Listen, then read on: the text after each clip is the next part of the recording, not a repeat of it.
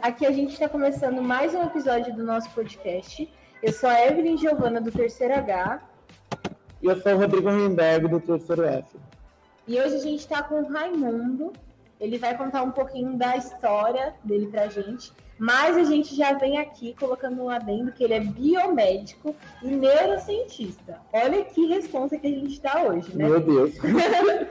É, Raimundo, se você puder fazendo adendo pra gente. Falar um pouco da sua trajetória. Isso. Bom, então, primeiramente, obrigado pelo convite. É um prazer imenso falar com o pessoal do Vieira, né? Eu que estudei nessa escola durante tanto tempo, então fico muito feliz de poder compartilhar um pouco da trajetória com vocês. Eu lembro que quando eu passei aí meu período estudando, eu não tive tanto contato assim com ex-estudantes que conseguiram entrar na universidade, que conseguiram realizar os seus sonhos. Então, é muito legal ter essa oportunidade de podcast para falar com, com os alunos, poder mostrar que é possível, sim, por mais difícil que possa parecer, entrar na universidade, se tornar um biomédico, um neurocientista, enfim. É, então, obrigado pelo convite. Um, eu estudei no Vieira desde 2006, então na época tinha a sétima série aí, foi quando eu cheguei no colégio. E eu fiquei até o meu primeiro ano do, do ensino médio. E depois eu, já na época, fazia curso técnico, então eu trabalhava em eletricidade, não né, era eletricista. Só que eu tinha visto na televisão um programa onde tinha uma moça falando lá do, do cérebro e do dia a dia. Eu achei aquilo super interessante. Ela chamou aquilo de neurociência do cotidiano. E ali eu decidi que eu queria ser neurocientista por toda a minha vida. Então, mesmo trabalhando como eletricista, eu é, usava o dinheiro para pagar curso de inglês, depois eu fui pagar cursinho, e aí, em 2013, eu consegui entrar na Unesp para fazer ciências biomédicas. Então, é, desde que eu cheguei na universidade, eu já comecei a trabalhar com neuro, só que com essa visão mais voltada à parte biológica. Então, é, eu comecei fazendo estágio no hospital de Botucatu, trabalhando com a doutora Doralina. Lá eu pesquisava um pouco algumas doenças neurológicas, como esclerose múltipla e neurite óptica. Depois é, eu fui fazer o meu segundo estágio no Instituto de Biociências de Botucatu, lá na Unesp. Aí eu comecei a estudar o controle da respiração é, em estudos com animais. E no meu último ano de graduação, eu fui fazer meu estágio na USP de Ribeirão Preto, lá na Faculdade de Medicina, estudando um pouco sobre a neurobiologia das emoções e a neurofisiologia da dor. E lá eu dei seguimento no meu mestrado. Então eu fiz o meu mestrado lá na Faculdade de Medicina também. Só que no final do mestrado eu resolvi que eu queria mudar de área, ainda trabalhando com neurociência, mas mais voltado para a área da educação. Então eu conversei com o professor João Sato e juntos a gente criou um projeto para fazer e desenvolver durante meu doutorado. Então, eu saí da USP, fui, né, vim agora para São Bernardo, onde eu desenvolvo meu projeto de doutorado na área de neurociência e educação. Então, é, é nessa fase que eu estou agora. Então, desenvolvendo meu projeto e espero em breve, né, conseguir defender o meu projeto e conquistar o meu título de doutor. Caramba, nossa! Realmente. nossa, é uma história bem, bem, impressionante, né? Principalmente trabalhar bem diferente, com, né? É, com neurociência, nossa. Imagina, mexer com a cabeça dos outros. É, mas aí, né, como você falou um pouco da sua trajetória no Vieira, como que era para você assim? Você tem algum professor que te marcou, é, né? Você tem alguém assim que você gostava muito do professor? Como que eram as suas notas? Você era aluno quietinho, era aluno nervoso? alguma eu... que te marcou na escola, enfim. Uhum. Bom, eu, eu sempre fui muito tímido, né? E eu lembro que quando eu cheguei, era a sétima série, era a sétima C na época. E eu cheguei numa turma onde o pessoal já se conhecia. A maioria já tinha vindo de uma escola e eu estava vindo de outra, então eu era super tímido, ficava lá no meu canto, não gostava muito de me expor. E tiveram dois professores muito importantes. Ah, claro, eu tive muitos professores bons aí no Vieira, mas agora assim que me vieram à mente, pelo menos dois que me marcaram muito. O primeiro foi o professor Pedro de matemática. Na época eu lembro que ele tinha é, inventado uma espécie de competição da sala com um desafio de matemática, onde a gente deveria montar lá as nossas equipes e ia ter um representante para poder ir lá e desafiar as outras equipes, e no final a pessoa ia ganhar 0,3 na média, o que parecia ser uma nota muito baixa, só que no final todo mundo queria, porque matemática já era super complicado desde do, do, da primeira aula, né? E aquilo me marcou porque foi por meio dessa competição que eu comecei a fazer amizade. Porque eu gostava de matemática, eu fui lá, né, consegui fazer amizade com o pessoal da sala. Ali eu fui o representante, enquanto eu fui representante, eu fui interagindo com outros grupos também. Então, é engraçado como aquela competição de matemática fez com que eu pudesse fazer amizade com o pessoal já que eu tinha tanta dificuldade assim de interagir no dia a dia. Então, o professor Pedro foi uma figura bem marcante. Ele também foi a pessoa que me ensinou a jogar xadrez na época, porque eu não sabia. E é um jogo que eu amo até hoje. Então, ele realmente assim era um professor que desafiava muito a parte de raciocínio, de resolver problema. Ele sempre levava uns puzzles para a gente resolver. Então, um professor que me marcou bastante.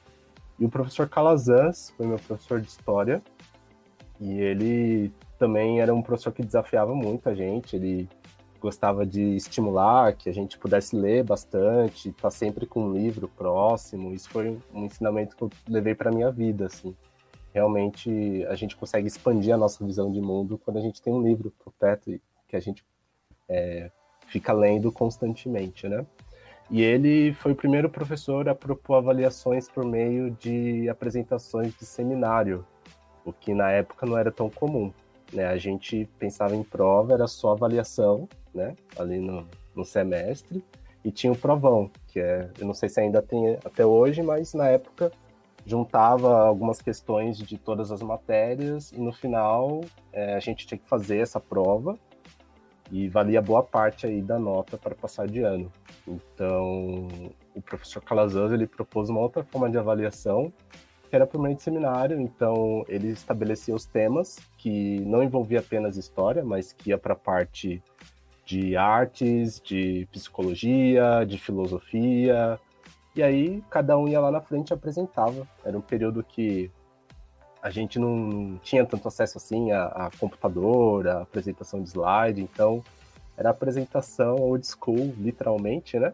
Onde a gente pegava, montava lá apresentação em cartolina, ficava desenhando, escrevendo num papel bem grande e levava lá na frente para falar sobre o tema. E ali eu gostei muito, porque por mais que eu fosse tímido, quando eu chegava lá na frente, eu, eu gostava de ver a expressão das pessoas enquanto eu explicava, enquanto eu me apresentava.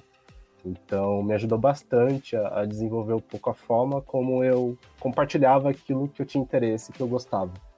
Então, foi a partir dali também que eu comecei a me aprofundar mais em assuntos relacionados à filosofia, comecei a me aprofundar mais em assuntos relacionados à psicologia, e depois, né, mais para frente, acabou juntando esse interesse na área que eu atuo hoje, que é a neurociência. Então, envolve um pouco de filosofia, envolve um pouco do, do conhecimento de ciências cognitivas, então, assuntos que eu comecei a aprender lá atrás, que eu lembro que eu comecei a, a, a desenvolver esse conhecimento ali junto com o professor Calazans. Então, falei sobre Aristóteles, falei sobre Freud, é, pesquisei sobre música clássica, que para mim era uma coisa super nova. Então, eu, eu, lembro que eu pesquisei sobre Beethoven, enfim. Foi, foi um período muito rico, assim, de, de conhecimento e que eu sou muito grato pelo professor Calazans. E tinha o professor Anderson também, que eu conheci depois, quando eu comecei a ter aula de filosofia. E ali eu amava também, porque eu sempre levava questões para ele sobre ética, sobre moralidade. Então, também foi um outro professor que me marcou bastante pelas discussões ali, pelos debates em sala de aula. Então, o que eu consigo me lembrar são esses professores.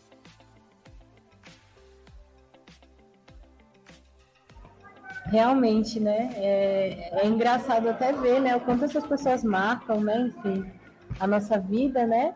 Os e o quanto é, né? sim, é importante, né? Sim, muitas vezes a gente só se dá conta, assim, da, da do quanto a gente está aprendendo depois, né?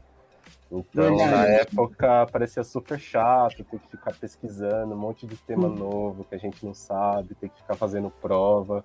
Só que depois que eu saí do Vieira, eu vi o quanto era valioso, assim, aquele conhecimento. E realmente é um período super importante, assim, de, de amadurecimento e de, de adquirir informações que vão ser úteis mais para frente. Sim, sim. Verdade. Verdade. Mas assim, Raimundo, a gente descobriu aqui que no final do ensino médio, você foi bolsista de uma escola privada, né? Colégio Artes.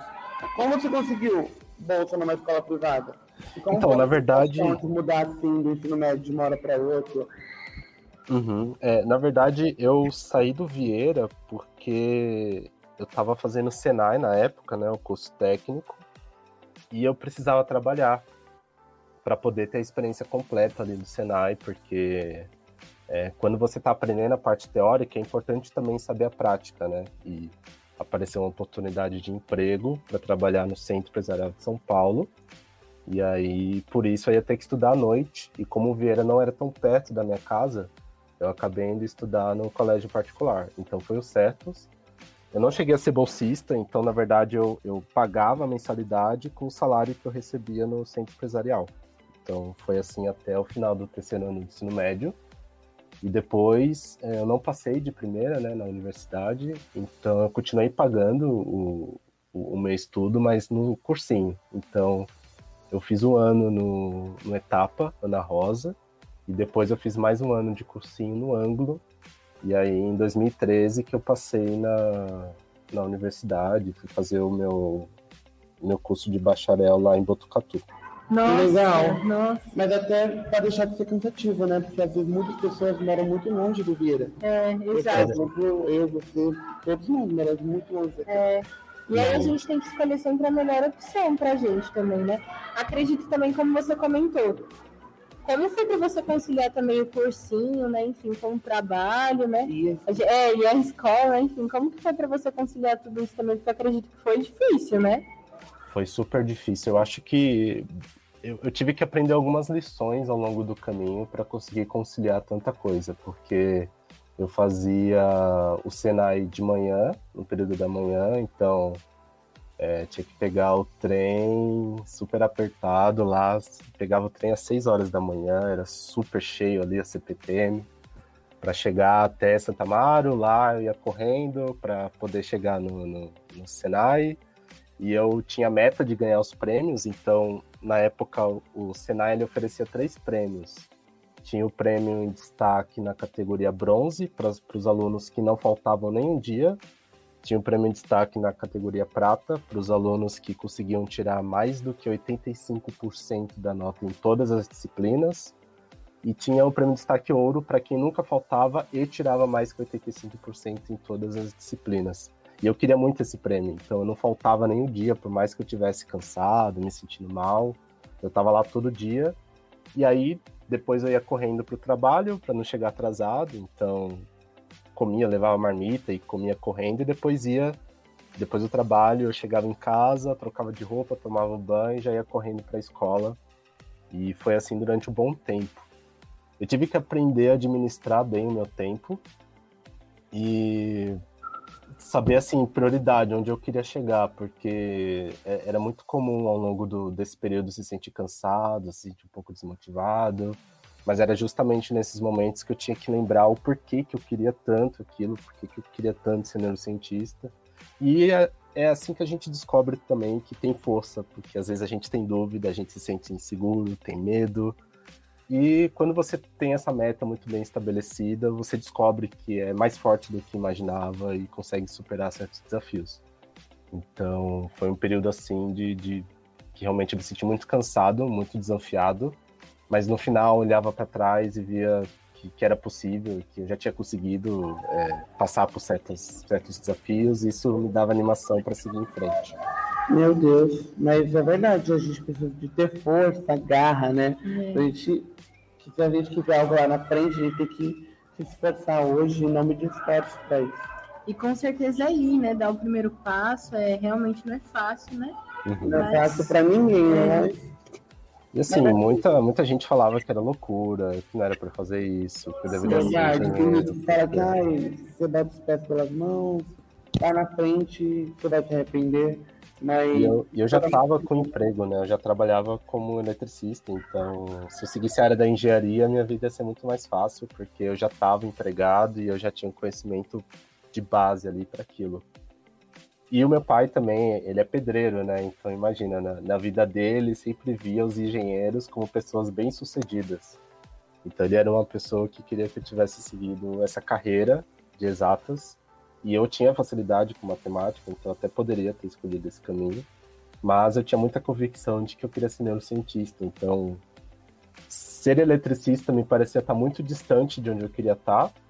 Mas hoje, olhando para trás e vendo todo o conhecimento que eu consegui adquirir a partir desses desafios e, e desse período todo, eu vejo que foi uma boa escolha e que, na verdade, esse conhecimento de eletricista é útil até hoje porque os neurônios eles se comunicam por meio de eletricidade, né? Então, se você for fazer uma metáfora assim, os seus neurônios é como se fossem fios elétricos que conduzem informações ao longo do seu corpo. Então, por incrível que pareça, quando eu parecia que estava mais distante de realizar o meu sonho, na verdade eu estava aprendendo coisas que iam ser úteis justamente para que eu conseguisse realizar esse Sim, sonho. verdade. Mas assim, responde uma pergunta para gente. Qual é a diferença da biomedicina para a medicina? Tipo, as áreas onde pode atuar. Uhum. É, é, bem diferente, na verdade. Uhum. É uma diferença bem grande. Uh, a, inclusive, alguns colegas eles escolhiam biomedicina porque queriam fazer medicina e depois acabava é, desistindo do curso porque não tinha nada a ver. A biomed ela ela está mais voltada à parte ou de análise laboratorial ou então ela está muito voltada à parte de pesquisa científica. Então a gente fica mais no laboratório, ou então a gente faz pesquisa mesmo, assim, científica. Tanto é que eu costumo dizer que é ciências biomédicas. Né? Eu lembro que na minha primeira aula de anatomia, o professor passou uma prova lá para a gente colocar os nomes da, da, das regiões do corpo. Como? E aí eu lembro que eu coloquei, eu fiz lá a lista, entreguei para ele, aí ele corrigiu e colocou um X bem grande com a caneta vermelha, bem no topo da folha. Aí eu pensei, ué, será que eu errei o meu nome? O que, que eu fiz de errado? E aí ele me entregou a folha, eu olhei lá e eu vi que ele colocou um X porque eu coloquei que o nome do curso era biomedicina. E ele me deu um sermão falando que na verdade não era biomedicina, era ciências biomédicas porque a Unesp ela tinha muita força na formação dos alunos para a área científica e não necessariamente na parte de análises clínicas e trabalho laboratorial. Então, na verdade, a Biomed ela tem um leque de opções muito grande de trabalho, né? Você pode trabalhar em análises clínicas, pode trabalhar em pesquisa científica, pode ir para a área estética, enfim, né? é uma lista enorme de atuações, só que é mais para essa parte de análise mesmo, então trabalho no laboratório. Já a medicina, ela está voltada a lidar com pessoas. Então, ali você realmente vai trabalhar direto com a pessoa, é, fazendo análise clínica, ou então seguindo em diferentes áreas de especialização, mas ainda assim tratando pessoas, passando medicamento, ou então é, remediando ali é, alguma, alguma alteração, alguma doença que a pessoa tiver necessidade. Não vou fazer? Sim, sim.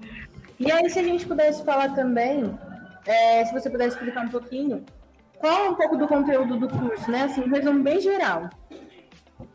Então, justamente por ser uma área que tem um leque de opções tão grande, é, você pode encontrar uma diferença ali na formação dependendo da universidade que a pessoa escolhe. No meu caso, é, como eu, eu, fiz lá em Botucatu, for, é, o forte da, da formação ali era na parte científica mesmo. Então, eu lembro que no primeiro ano eu tive aula de anatomia, tive aula de é, biologia molecular e a parte de cálculo.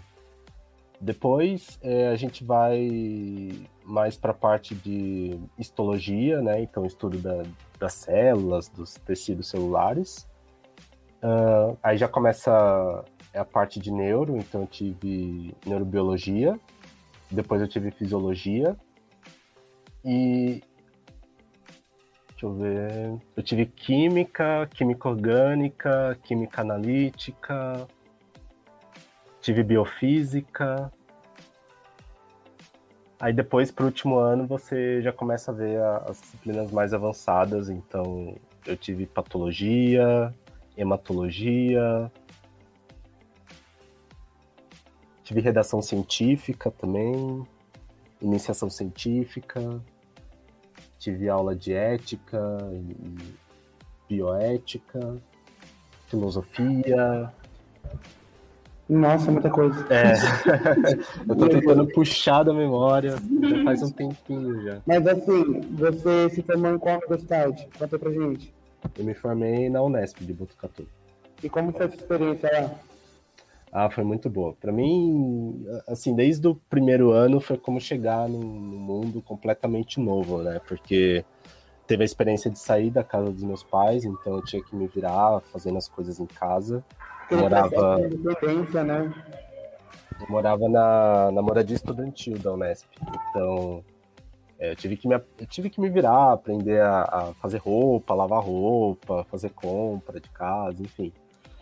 É, e também aprender a lidar com a rotina da universidade, que é bem diferente do, do que a gente tem na escola, né? Então, a gente tem que ser bastante autodidata ali para conseguir pegar o conteúdo, porque o professor ele não vai te dar tudo mastigado, né? Então você que tem que ir atrás de pegar o livro na biblioteca, estudar por conta própria, se preparar para as avaliações.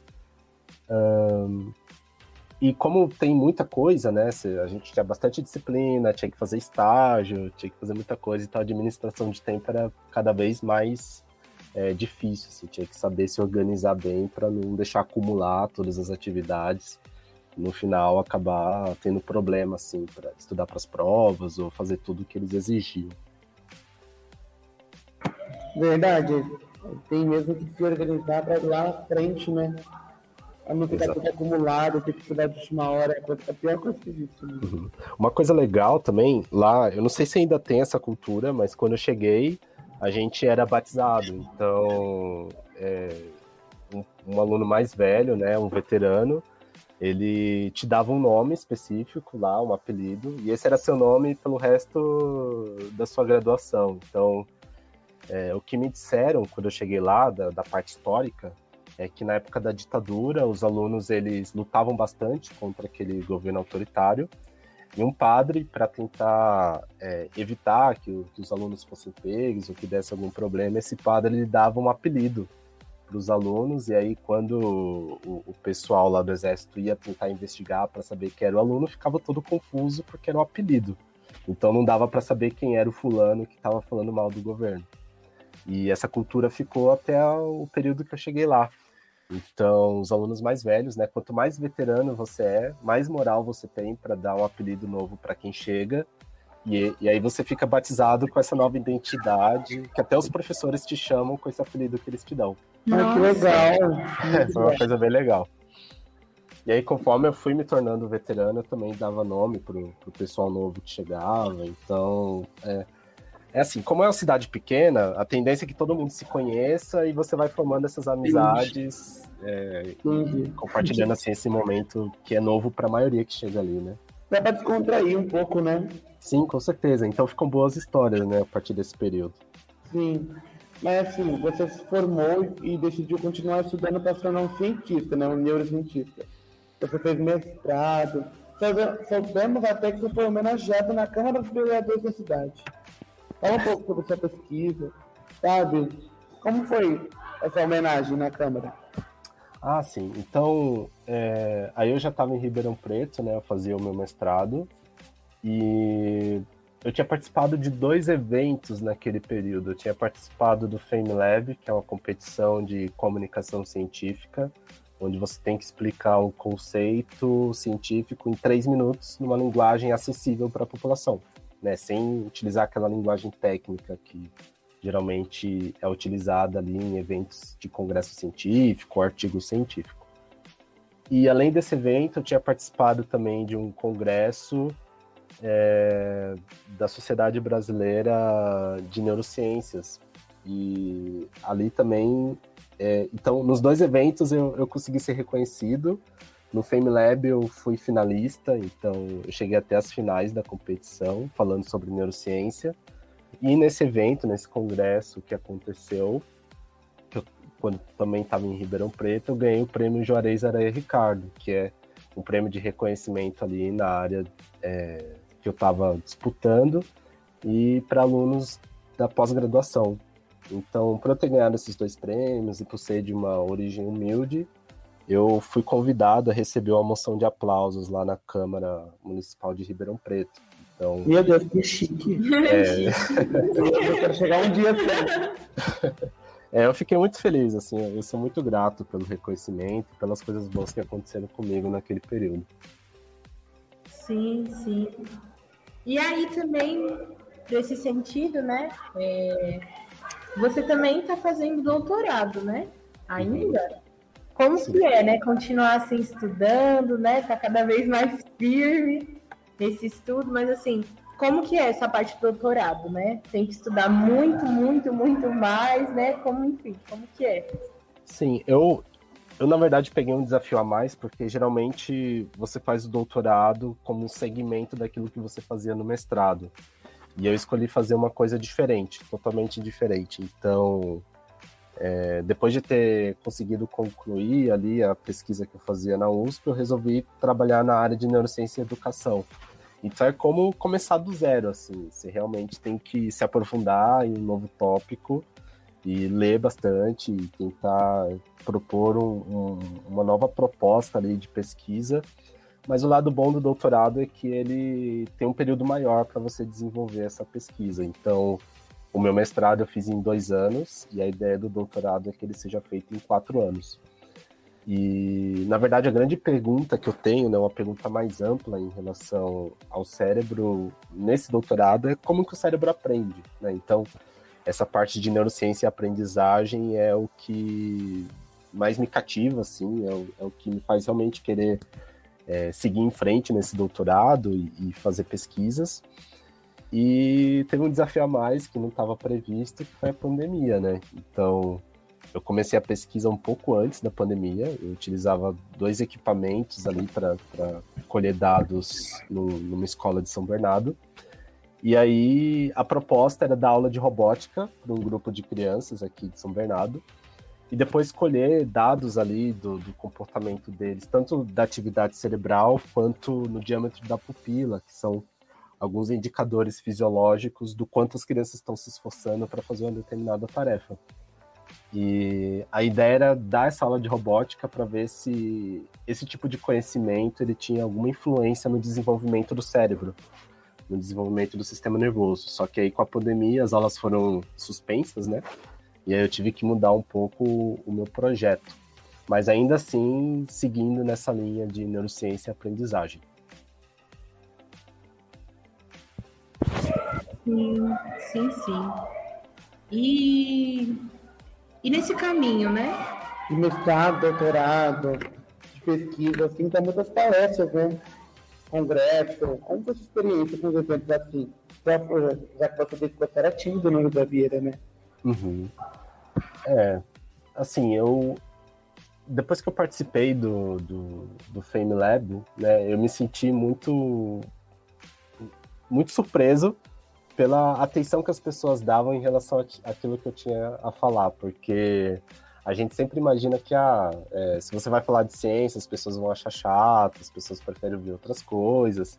E na verdade, não. Assim, quando eu me apresentei no Fame Lab, eu percebi que as pessoas realmente tinham um interesse genuíno, elas queriam saber mais sobre o cérebro. E na verdade, quando você descobre sobre o cérebro, você está aprendendo mais sobre você mesmo e sobre as pessoas à sua volta. Então, saber que as pessoas tinham interesse é, nesse assunto me fez querer comunicar mais ciência. Então, na época, o, os participantes ali do Fame Lab, a gente criou um grupo chamado Nunca Vi um Cientista. Então, a gente tem canal no YouTube, tem a página no, no, Instagram, onde a gente lança vídeos constantemente falando sobre ciência, mas numa linguagem mais popular. E eu também comecei a aceitar mais convite para dar palestra em universidade, ou então em eventos acadêmicos. Então, eu dei palestra lá em Botucatu, na Unesp, quando me convidaram. Semana que vem eu vou ter que dar um, um, um curso também, que me chamaram para falar sobre neurociência, memória aprendizagem. E semana que vem também vai ter a, a Olimpíada do Conhecimento. Então, eu também vou ajudar lá na organização e vou dar palestra sobre neurociência e memória.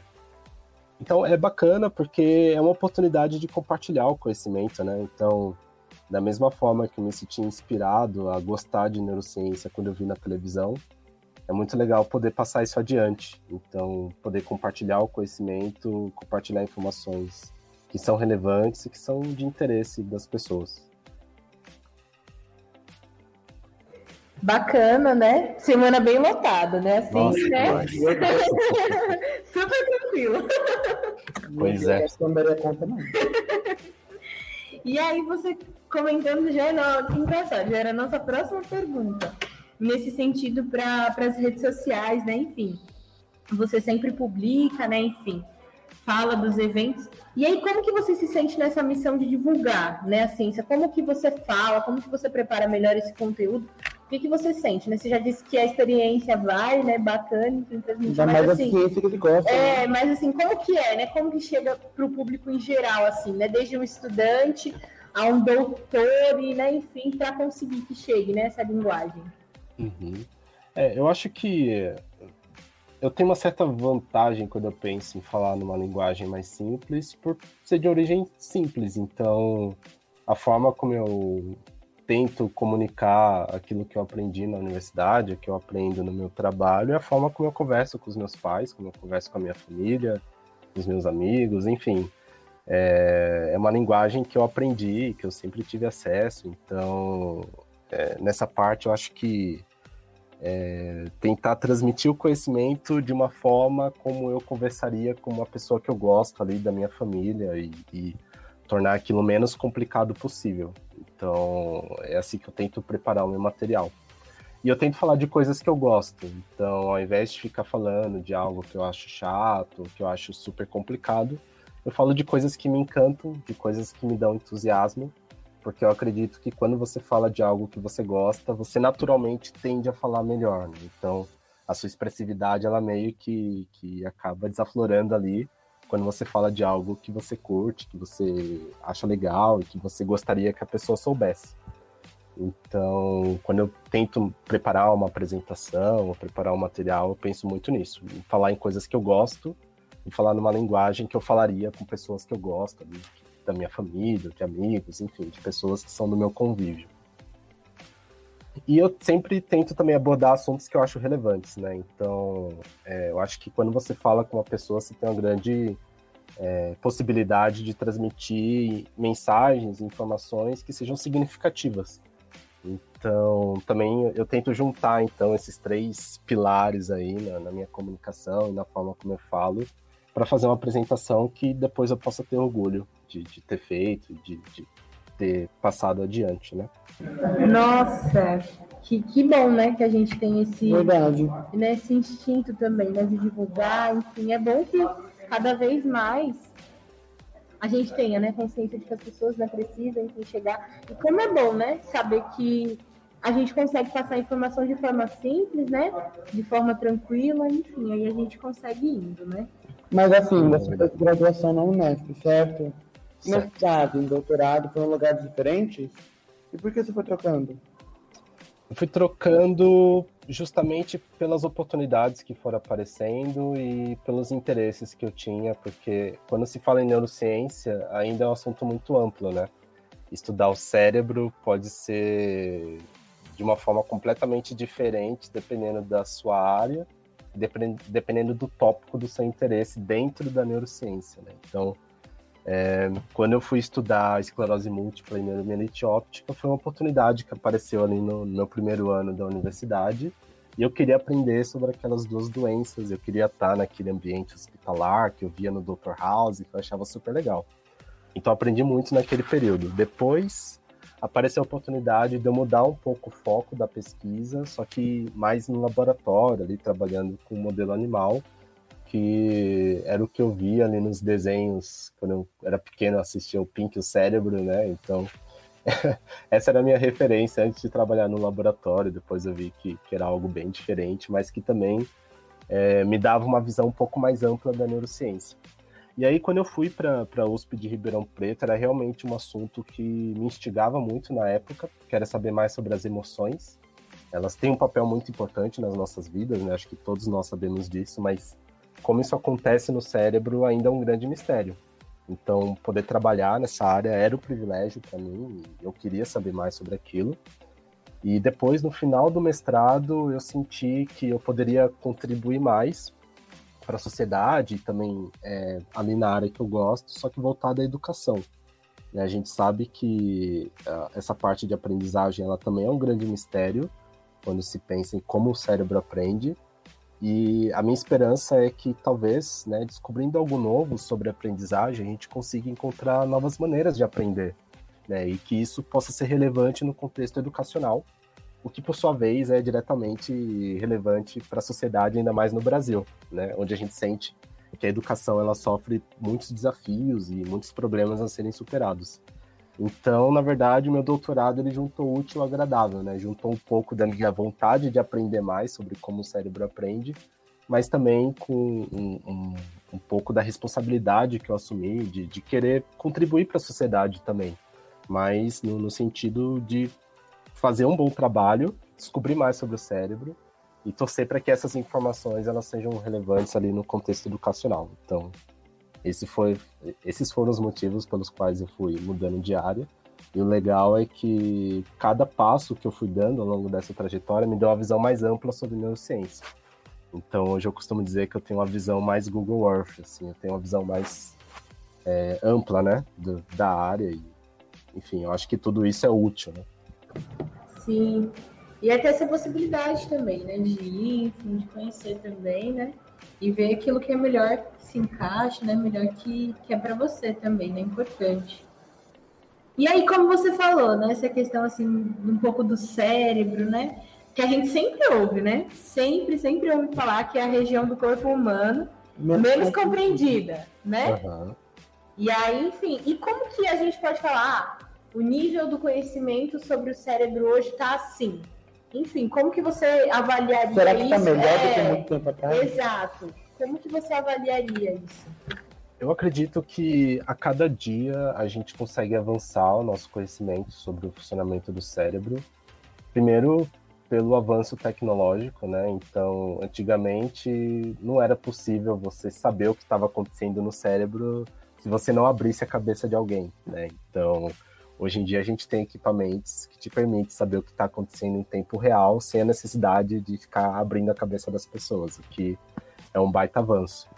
E conforme você vai tendo novas ferramentas para fazer esse tipo de pesquisa, isso te possibilita fazer novos experimentos e respondendo novas perguntas. Então, a cada dia, né, você tem cada vez mais cientistas investigando diferentes perguntas sobre o funcionamento do cérebro. E a cada dia a gente tem ferramentas tecnológicas cada vez melhores e mais precisas que também te permite responder melhor essas perguntas, né? Então, o cérebro ainda é um mistério, assim como era há muitos e muitos anos. Porém, é, a cada dia a gente vai conseguindo responder uma pergunta aqui, uma pergunta ali.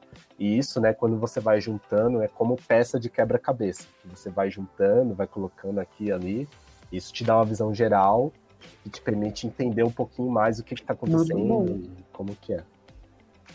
Mas assim, uma hora a gente, uma hora a gente fecha esse quebra-cabeça, né?